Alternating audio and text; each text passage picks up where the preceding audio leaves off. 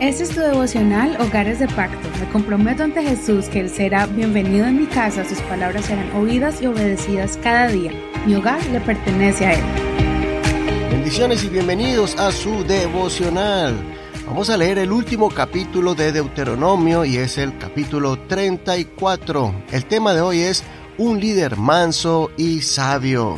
Recuerde que pueden escuchar este devocional y los capítulos anteriores en nuestro podcast Hogares de Pacto Devocional. Lo puedes escuchar en las plataformas de Google Podcast, Apple Podcast, Spotify, iHeartRadio y muchas plataformas disponibles para que puedas llevar este devocional donde quiera que vayas en tu teléfono celular.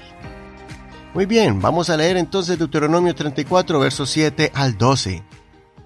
Moisés tenía 120 años cuando murió. Sus ojos nunca se debilitaron ni perdió su vigor. Los hijos de Israel hicieron duelo por Moisés en las llanuras de Moab durante treinta días hasta que se cumplieron los días del llanto y de duelo por Moisés.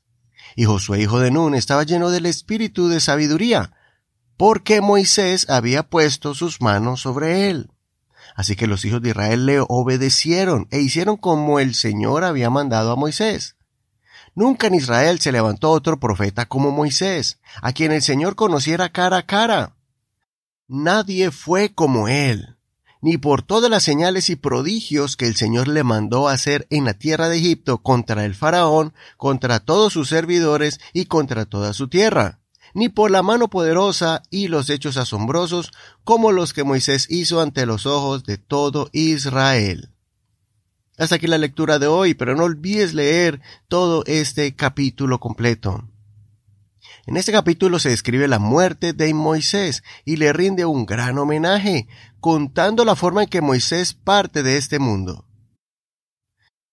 Moisés fue el más grande profeta del pueblo de Israel. La Biblia lo describe con unas características especiales. El hombre más manso de la tierra, el hombre con mucha sabiduría y con el gran privilegio de haber hablado con Dios cara a cara. Dios tuvo una relación muy estrecha con Moisés. Moisés hablaba con Dios de forma muy sincera y Dios también escuchaba a Moisés como cuando le pedía que perdonara al pueblo cuando merecían ser exterminados y castigados. Muchas veces el pueblo se salvó gracias a la oración intercesora a favor de ellos. Además, Moisés transmitió toda su sabiduría al imponer las manos sobre Josué. Josué tuvo el favor del pueblo y pudo ser un excelente líder gracias a la influencia preparación, entrenamiento y comisión de Moisés ante el pueblo. Tengamos muy presentes las cualidades y virtudes de Moisés, que en un principio era nadie, que fue criado en Egipto, que estaba en el anonimato en el desierto, que tenía complejos de inferioridad, que había sufrido muchos traumas emocionales y crisis existenciales, que reflejaba sus inseguridades aún hasta en la forma de hablar. Dios sacó a este hombre del desierto para ponerlo como un hombre poderoso ante el faraón, delante de su séquito de servidores reales, delante de todo el pueblo egipcio y también de los judíos. Dios lo capacitó, le dio el poder y le confió la tarea imposible de sacar a un pueblo esclavo hacia el desierto sin disparar una sola flecha. Fue el Dios de sus padres que decidió cumplir su promesa de sacar a su pueblo después de cuatrocientos años en Egipto, llamando a un hombre desde una zarza que había sido separado por su familia para salvar su vida, tirándolo a las corrientes del río Nilo. De allí fue rescatado y fue criado bajo dos culturas, dos idiomas, dos formas de pensar. Dios lo escogió estratégicamente, lo moldeó y fue engrandecido gradualmente cada vez que se presentaba ante Dios y Dios lo usaba poderosamente. Al final, él fue tan manso y sabio que pudo ceder su autoridad sin dificultad y preparó a la nueva generación de líderes, sacerdotes y príncipes de cada tribu para que entraran a la tierra prometida. Moisés no pudo entrar a la tierra prometida porque no honró a Dios en un momento de prueba. A pesar de esto, Moisés fue el hombre más grande que existió hasta que vino aquel profeta que Moisés dijo que vendría a guiarlos y salvarlos, que fue nuestro Señor Jesucristo. Moisés es un ejemplo y simbolismo del Mesías que habría de venir. Así como él salvó al pueblo de la esclavitud de Egipto, Jesús nos salvó de la esclavitud del pecado. Así como Moisés guió al pueblo por el desierto, el Señor nos guía y nos ayuda a confrontar los desiertos de problemas y dificultades. Así como Moisés guió al pueblo por el desierto, el Señor nos guía y nos ayuda a confrontar los desiertos de problemas y dificultades. Así como Él transmitió sabiduría a Josué, el Señor nos envió su Espíritu Santo para que tengamos sabiduría y seamos ejemplo de su gracia, representantes de Jesucristo ante el mundo.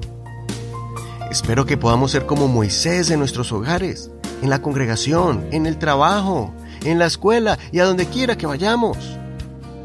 Que la mansedumbre sea una virtud de nosotros, que podamos transmitir sabiduría a nuestros hijos, orando por ellos y compartiendo nuestras experiencias con ellos para que ellos no cometan nuestros mismos errores y que conozcan a Dios por medio de nuestro ejemplo. Hasta aquí la reflexión del día de hoy y del último capítulo de Deuteronomio. Muy bien, esta ha sido una travesía para mí muy hermosa, una experiencia muy linda poder compartir con ustedes estas reflexiones sacadas de los primeros cinco libros de la Biblia, conocidos como el Pentateuco o para los judíos como la Torá.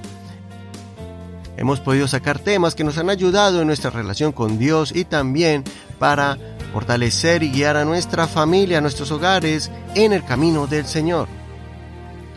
Mañana vamos a comenzar un nuevo libro acerca de otro líder que Dios puso para su pueblo, para guiarlos. Aprenderemos sobre liderazgo y cómo llevar una vida victoriosa en nuestras vidas espirituales y con nuestras familias.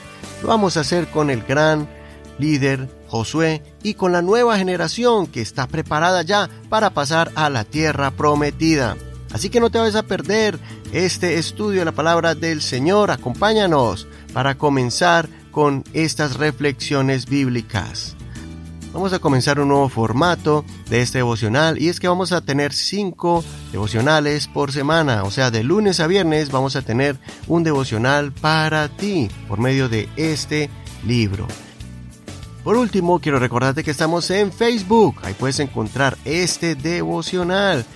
No solamente el del programa de hoy, sino también de los anteriores desde que abrimos la página de Facebook. Y ahí están las notas de todos los programas en español, en inglés y también el link, el enlace que te enviará al programa de la respectiva fecha. Muchísimas gracias a todos los que apoyan este ministerio que se han comprometido para que pueda seguir adelante y llegar a muchos hogares impactando muchas vidas. Recuerde que también es necesario que ustedes nos ayuden, nos apoyen compartiendo este devocional a muchas personas y también no olvide orar por nosotros para que el Señor ponga su gracia y nos siga mostrando su palabra para poderla compartir con ustedes. Que el Señor te bendiga en este hermoso día. Hasta mañana. Este es un ministerio de la Iglesia Pentecostal Unida Hispana El Reino.